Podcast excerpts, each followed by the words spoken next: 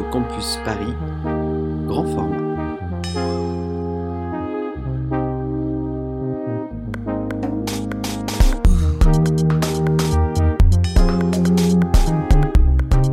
À toutes et à tous et merci d'écouter Grand Format sur Radio Campus Paris. En ces temps de confinement total, nous vous proposons ce soir un grand format modifié. Nous serons fidèles à notre envie de parler du cinéma par ses chemins de traverse, ses dessous, par le regard de celles et ceux qui le fabriquent et le façonnent chaque jour.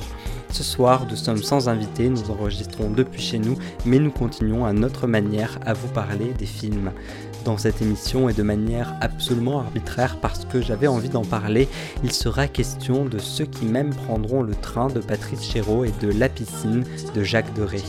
Romane sera aussi présente, enfin à distance, pour nous parler des films qu'elle serait allée voir si les cinémas étaient restés ouverts.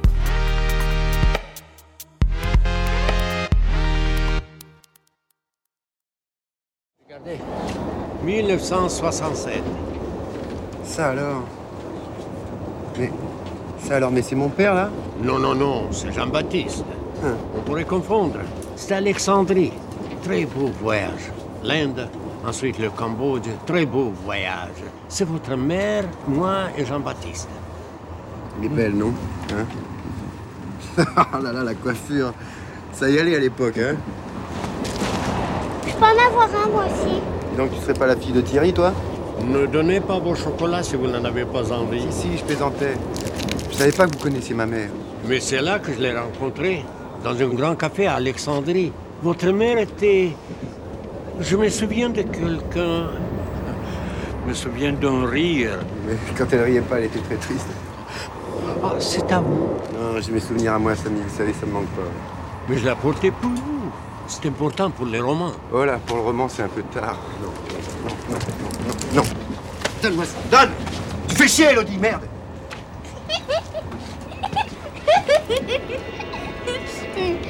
Regarde, c'est mon papa. Mais non, là, regarde, c'est papa.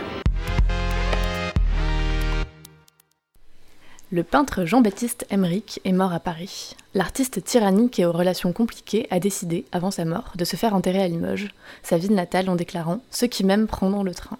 Et c'est ainsi que le film nous embarque dans un train, depuis la gare d'Austerlitz, avec un groupe de personnes, plus ou moins proches du défunt, toutes parties pour lui rendre un dernier hommage. Nous parlons donc de Ceux qui même prendront le train, un film réalisé par Patrice Chéreau en 1998. C'est un film qui arrive 4 ans après La Reine Margot et pour lequel Patrice Chéreau dit s'être libéré d'une pesanteur de découpage, certainement grâce à, dit-il, l'incroyable virtuosité de cadreur du chef opérateur Éric Gauthier. C'était la première fois que je travaillais avec Éric Gauthier. Éric Gauthier a une incroyable virtuosité de cadreur quand il cadre. Et donc, donc entre le train et c'est le, premier film où je me suis libéré d'une sorte de, pesanteur du, découpage que je faisais avant. C'est venu de la rencontre avec Eric et c'est venu aussi de, la réflexion sur le film précédent qui était La Reine Margot. La Reine Margot était un, tournage qui a duré très longtemps, cinq mois, un peu plus de cinq mois. Et à la fin, ça m'a permis dans les derniers mois d'expérimenter tout ce que je voulais. De, me dire, voilà, sortons d'une grammaire scolaire et essayant d'imaginer avec tout ce que je peux faire avec la caméra. Je pense que La Reine Margot le film qui m'a libéré à cause de cette durée de tournage. Et que le résultat en a été, quelques années plus tard, trois ans plus tard, de Ceux qui m'aiment prendront le train, où brusquement j'ai osé faire tourner en cinémascope, ce que je n'avais jamais fait, et où brusquement j'ai osé demander à la caméra de faire exactement ce que j'avais envie qu'elle fasse. C'est-à-dire qu'elle aille chercher tout ce qui était intéressant, ce qui crée un truc quelquefois vertigineux, mais euh, mais que j'ai, que j'ai adoré faire. C'est le film qui m'a libéré, ceux qui m'aiment prendront le train. Où je me suis dit, voilà, peut-être que je sais quand même faire du cinéma.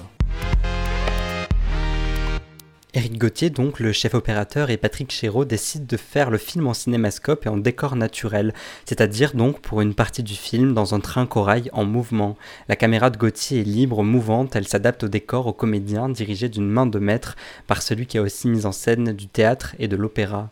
Dans le train donc, on est collé aux personnages, forcé d'être avec eux dans des espaces exigus, ceux des cabines, comme eux sont forcés de se retrouver pour enterrer leur ami. Naissent ainsi les premières tensions alors qu'ils ne peuvent s'enfuir de ce train lancé à vive allure.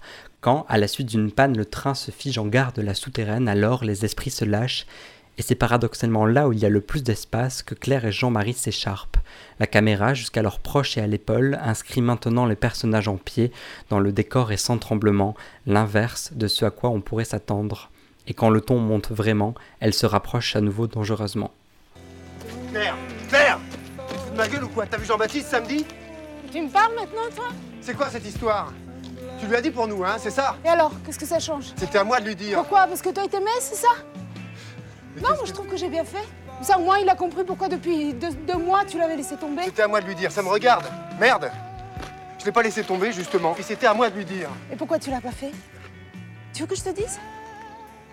Parce que ça t'aurait fait chier d'avouer qu'il avait raison depuis le début. Et méfie-toi de cette fille, elle est dangereuse. Hein c'est une tueuse, elle te fout en l'air quand t'as un truc.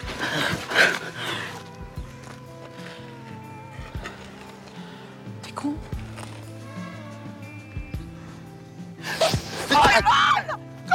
Arrête Couille mal Couille mal T'arrêtes Merde Voilà. Non mais vous êtes dingue. 20 ans plus tard, Éric Gauthier revient sur ce tournage au Forum des images à Paris et explique à quel point il était inquiet à l'idée de faire ce film dans ces conditions et après le chef-d'œuvre qu'est La Reine Margot, photographié par Philippe Rousselot. Mais ce qui m'a le plus touché dans son discours, c'est quand il parle de la grâce de la fragilité.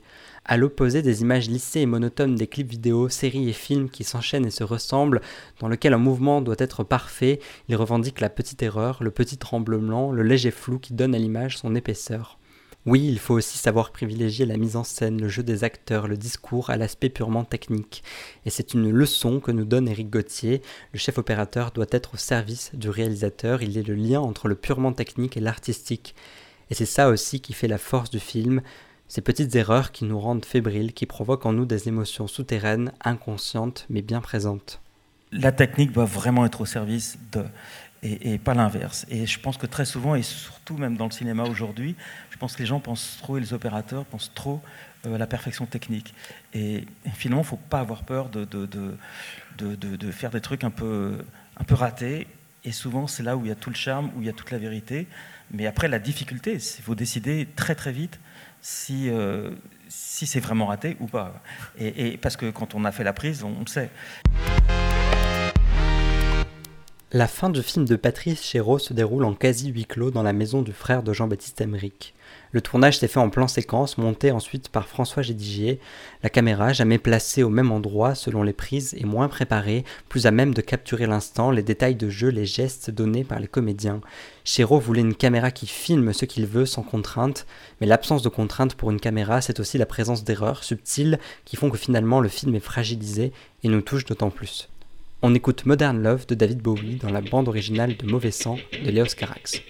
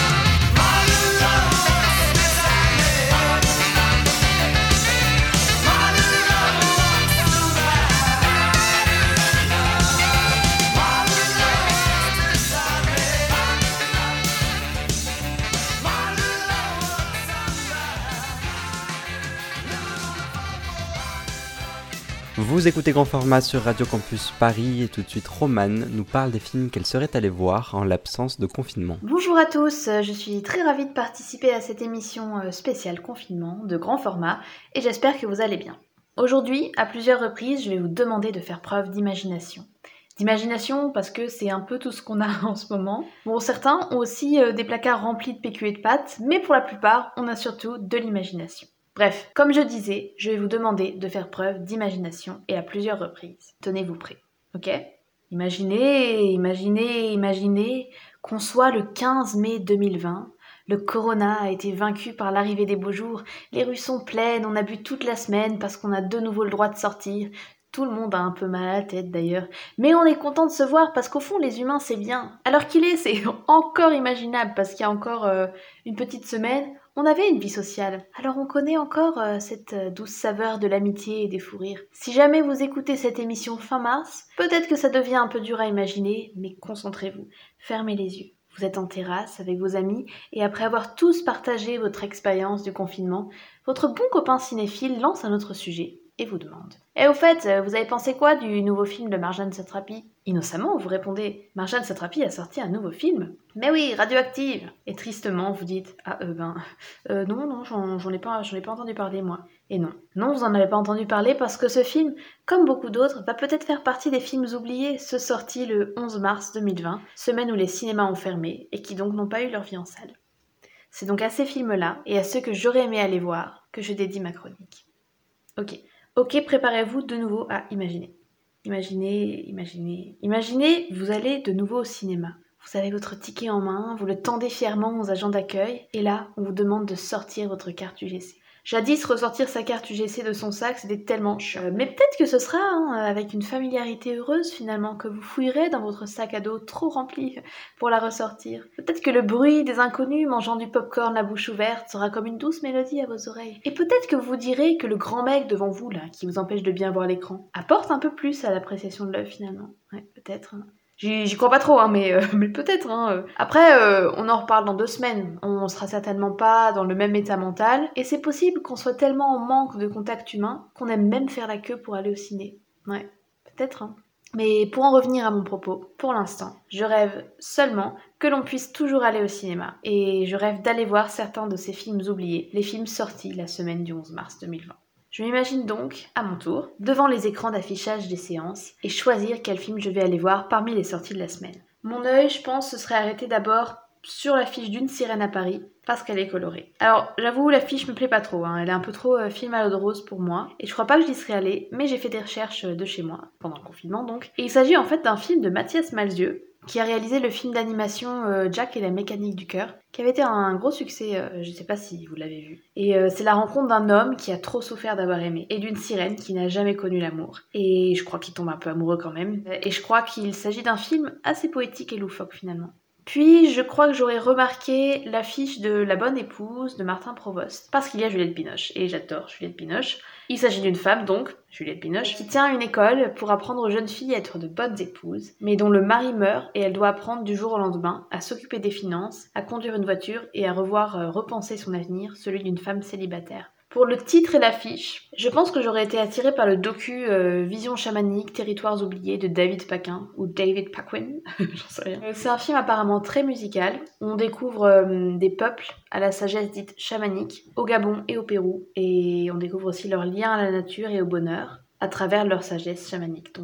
Pour la langue, je pense que, parce que c'est en espagnol, je pense que j'aurais été aussi tentée par Femmes d'Argentine, un docu de Juan Solanas sur euh, la lutte et les marches de femmes et d'hommes pour la légalisation de l'IVG en Argentine, qui se sont passées en 2018, je crois. Et en ayant vu la bande-annonce de chez moi, l'image euh, a l'air super belle et ça l'a bien tourné. Donc je suis assez tentée. Enfin, j'aurais été assez tentée. Par contre, sans voir la bande-annonce, je ne pense pas que j'aurais eu envie d'aller voir Vivarium, euh, un film d'horreur de Lorcan Finnegan sur un couple, un jeune couple, qui emménagent dans un lotissement aux apparences parfaites, mais qui se retrouvent en fait pris au piège et sont forcés à y rester toute leur vie. Ils doivent euh, élever un enfant qui n'est pas le leur. Enfin, ça a l'air bien effrayant quand même, alors je pense que j'aurais été un peu tentée d'y aller, mais pas seule.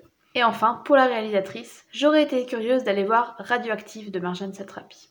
Euh, je pense qu'en temps normal, euh, j'aurais sûrement décidé d'aller voir Femme d'Argentine, Vision chamanique ou radioactive. Mais si je devais choisir euh, un dernier film à aller voir avant le confinement, j'aurais sûrement choisi autre chose parce que c'est pas de ces films qu'on aurait forcément appris le plus. Alors déjà, bon, je serais pas allée voir une sirène à Paris. Elle ne montre pas du tout le bon exemple à sortir de son confinement en pleine période de crise. En plus, elle n'est jamais sortie, elle sort juste maintenant. Et euh, je pense pas qu'elle ait son autorisation sur elle. Ça n'existe pas, je crois, les imprimantes aquatiques. À voir. Vivarium, ça parle beaucoup d'enfermement, j'ai l'impression. Alors j'aurais évité, histoire de ne pas trop vivre un effet euh, miroir, quoi. Donc finalement, peut-être que le docu, hein, Vision chamanique, aurait été le plus judicieux, parce que je crois qu'il parle de trouver le bonheur en soi-même. Et donc il y aurait sûrement eu de bons conseils à en tirer pour euh, le ou les mois à venir. Mais finalement, est-ce que je l'aurais fait? Est-ce que je serais vraiment allée voir tous ces films? Euh, J'imagine qu'à l'époque, hein, euh, je dis à l'époque, l'époque où on pouvait sortir, j'en aurais peut-être vu un au maximum, étant dit au moment d'aller voir les autres que j'avais quand même très envie de rester glandée chez moi et de ne voir personne. Je me serais sûrement dit que je ferais mieux de m'accorder un peu de temps pour moi, pour regarder des films indés, découvrir de nouvelles plateformes, etc et dorénavant confiné, à l'heure où je pourrais, techniquement, regarder ces fameux films indépendants et découvrir ces fameuses plateformes, je regarde les séries que je connais déjà, hashtag Friends, et j'écris une chronique sur les films que j'irais voir si je pouvais sortir. Voilà. Dans les deux cas, je ne fais pas ce que j'ai l'impression de vouloir faire, ou je ne fais pas ce que j'aimerais faire, je crois. Alors est-ce que finalement, ce qui nous suffit, c'est de s'imaginer faire plein de choses de s'imaginer être une meilleure version de soi-même? Ou est-ce que c'est juste la flemme qui nous retient de faire tout ce dont on rêve? J'imagine quand même que ce qu'on aime, c'est avoir du choix, et en ce moment, on a moins le choix. Mais je pense qu'on peut créer du choix un peu chez nous aussi. Bon, bien sûr, je parle d'une situation où on a la chance d'avoir la liberté de faire ce que l'on veut, ce qui n'est malheureusement pas le cas de tout le monde, même en temps normal. Bref, faites-vous plaisir, essayez de faire ce que vous vouliez toujours faire chez vous, mais pourquoi vous n'aviez pas le temps? Faites-vous une rétrospective de votre réal préféré. Regardez Friends pour la millième fois. Faites de la musique, faites la sieste, faites un puzzle en famille ou tout seul. Et tentez de profiter du confinement, que vous glandiez ou que vous deveniez hyper efficace. Prenez soin Merci de vous. Roman, et, et l'absence de cinéma, c'est aussi l'occasion de revoir à la maison des films anciens, parfois un peu mis sur le côté. Voyez, si vous le pouvez, La piscine de Jacques Deray. Devine qui c'était. Je m'en fous.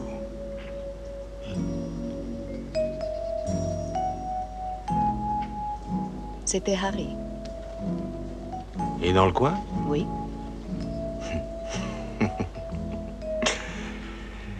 Quand on est planqué quelque part, le premier qui téléphone, c'est toujours lui. Il est avec sa fille. Il lui fait visiter la côte. Il a une fille? Il faut croire. Il m'en a jamais parlé. Ah, moi non plus. Quel âge elle a Je n'en sais rien. La fille d'Harry, ça doit être quelque chose. Jean-Paul, Alain Delon et Marianne Romy-Schneider, après plus de deux ans de vie commune, profitent de leurs vacances pour flâner dans une villa au-dessus de Saint-Tropez. Ils sont seuls, coupés du monde. Harry, ancien amant de Marianne et ami ennemi de Jean-Paul, vient leur rendre visite et s'installe avec sa fille Pénélope pour quelque temps. La relation compliquée entre les deux hommes vient très vite troubler les vacances idylliques du couple. Dans un premier temps, saluons la restauration du film par SND avec le soutien du CNC en 2017, la version Blu-ray permettant d'apprécier le son et l'image sur les téléviseurs ultra haute définition, même si celle-ci pose tout de même question. Au moment de la sortie, aucune projection, aucune copine n'aurait pu atteindre un tel niveau de détail. On voit le grain de la pellicule avec une finesse inouïe, les couleurs atteignent des niveaux de saturation sans doute peu compatibles avec les technologies de l'époque. Oui, c'est agréable à voir, mais est-ce fidèle à ce qui a été voulu, par exemple, par le directeur de la photographie Jean-Jacques Tarbès en 1969 Cela me rappelle d'ailleurs une conférence de Georges Mourier à la Cinémathèque française en décembre 2019, lui qui supervise la restauration du Napoléon d'Abel Gans et va même jusqu'à reproduire les défauts de fixité de la pellicule tels que projetés lors de la sortie du film. Bien loin donc d'une image définie à outrance, et j'espère que nous aurons la possibilité d'en parler dans un prochain numéro de grand format. Voir ce film, c'est aussi rendre hommage à son co-scénariste Jean-Claude Carrière, qui écrit à propos de ce film dans son livre Atelier, paru chez Odile Jacob. Je m'aperçus assez vite que des scènes de confrontation entre les quatre personnages, seule possibilité dans un huis clos, me conduisaient à des altercations bavardes, souvent grandiloquentes et de toute manière trop explicatives. Nous y perdions le secret, l'allusion, la fameuse atmosphère. Avec l'accord du réalisateur, je fis alors l'essai de plusieurs dialogues indirects. Ce qu'il nomme dialogue indirect, c'est le fait de parler de quelque chose qui n'a apparemment pas d'importance pour mettre en avant un problème sous-jacent. Et c'est en partie la force du film, les dialogues semblent souvent détachés des véritables enjeux. Seul un mot, une petite phrase vient nous rappeler que Jean-Paul et Harry font semblant d'être amis. Ici, dans une apparente banale conversation de petit déjeuner, Harry réussit, l'air de rien, à rappeler les souvenirs d'une relation passée avec la femme de Jean-Paul. Ne mange pas? Non, j'ai pas faim. Oh, exquis café. Marianne, elle dort toujours? Sûrement, oui. Ah oui, c'est vrai, elle aime se lever tard. Est-ce qu'elle continue à travailler? Pas en ce moment, non. J'ai l'impression qu'elle se laisse un peu aller depuis quelque temps. Ce serait dommage. T'es sûr que tu l'empêches pas de faire son boulot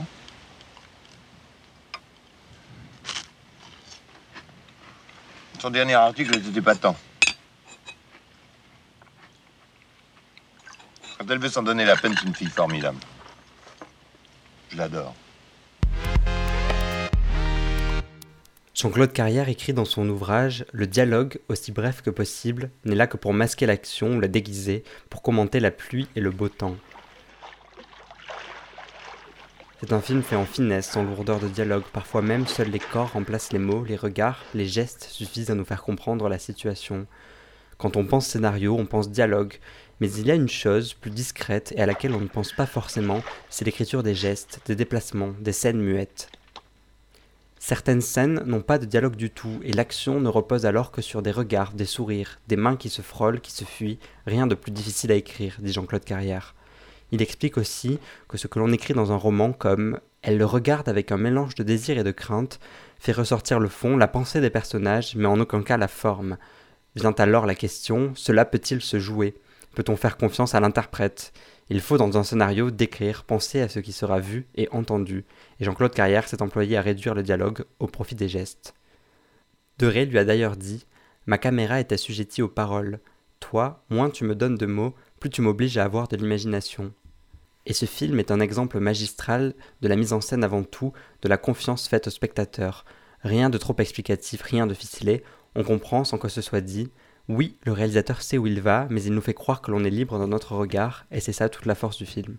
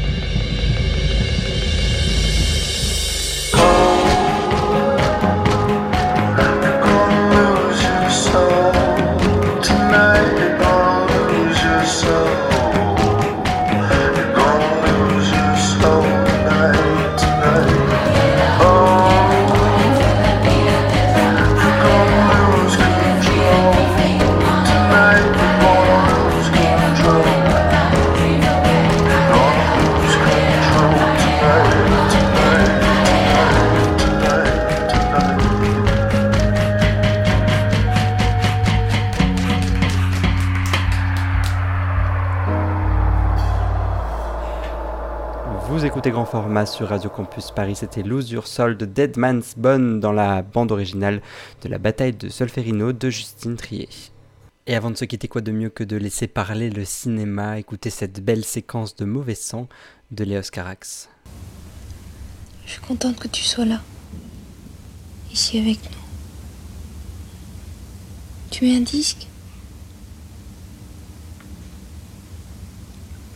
Vite avant que la mélancolie s'empare de tout. Rien ne bouge plus. Comme si... Je me sens si... Les choses sont trop... J'arrive pas à choisir. Mettre la radio. J'aime bien la radio. Merci d'avoir écouté Grand Format sur Radio Campus Paris. Merci à Roman d'avoir participé à ce numéro un peu spécial à distance. Merci à Léa pour sa voix.